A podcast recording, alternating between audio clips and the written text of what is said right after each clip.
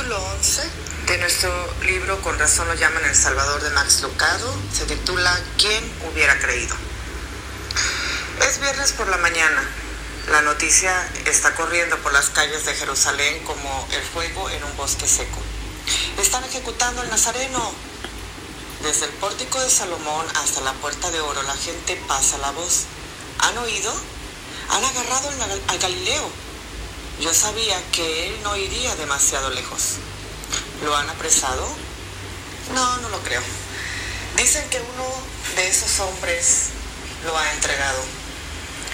Nicodemo está a punto de desertar de su grupo. Las tumbas van a abrirse con un ruido seco. Un terremoto sacudirá la ciudad. Las cortinas del templo serán rasgadas en dos. Sacudimiento, aturdimiento, confusión. Unos pocos lloran, unos pocos sonríen, unos pocos suben a la colina para observar el espectáculo, unos pocos están irritados porque la santidad de la Pascua está siendo violada por un puñado de actividades sociales. Algunos se preguntan en voz alta si este era el mismo hombre que fue festejado solamente hacía unos pocos días sobre una alfombra de hojas de palma. ¿Cuánto puede suceder en siete días? Comentan. Es mucho lo que puede suceder en un solo día. Solo pregúntenle a María. ¿Quién podría haber convencido ayer a esta madre que el día de hoy se encontraría a unos pocos metros del rasgado cuerpo de su hijo?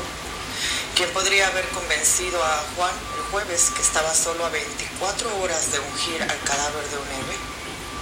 ¿Y a Pilato? ¿Quién podría haberle convencido de que estaba cerca de pasar el juicio del Hijo de Dios? Es mucho lo que puede suceder en 24 horas. Pedro puede decirles, si usted le hubiera dicho ayer a este orgulloso y devoto discípulo que esta mañana lo encontraría en el pozo de la culpa y de la vergüenza, él le habría proclamado su lealtad. Los otros diez apóstoles pueden contarles. Para ellos, esas mismas 24 horas le trajeron tanta ostentación como traición. Y Judas o digno de lástima Judas. Ayer él era determinado y desafiante. Esta mañana está muerto, ahorcado con su propio cinturón, su cuerpo balanceándose y eclipsando el sol de la mañana. Nadie ha quedado indemne, nadie. La inmensidad de la ejecución del Nazareno hace imposible olvidar. Ven a las mujeres discutiendo en la esquina.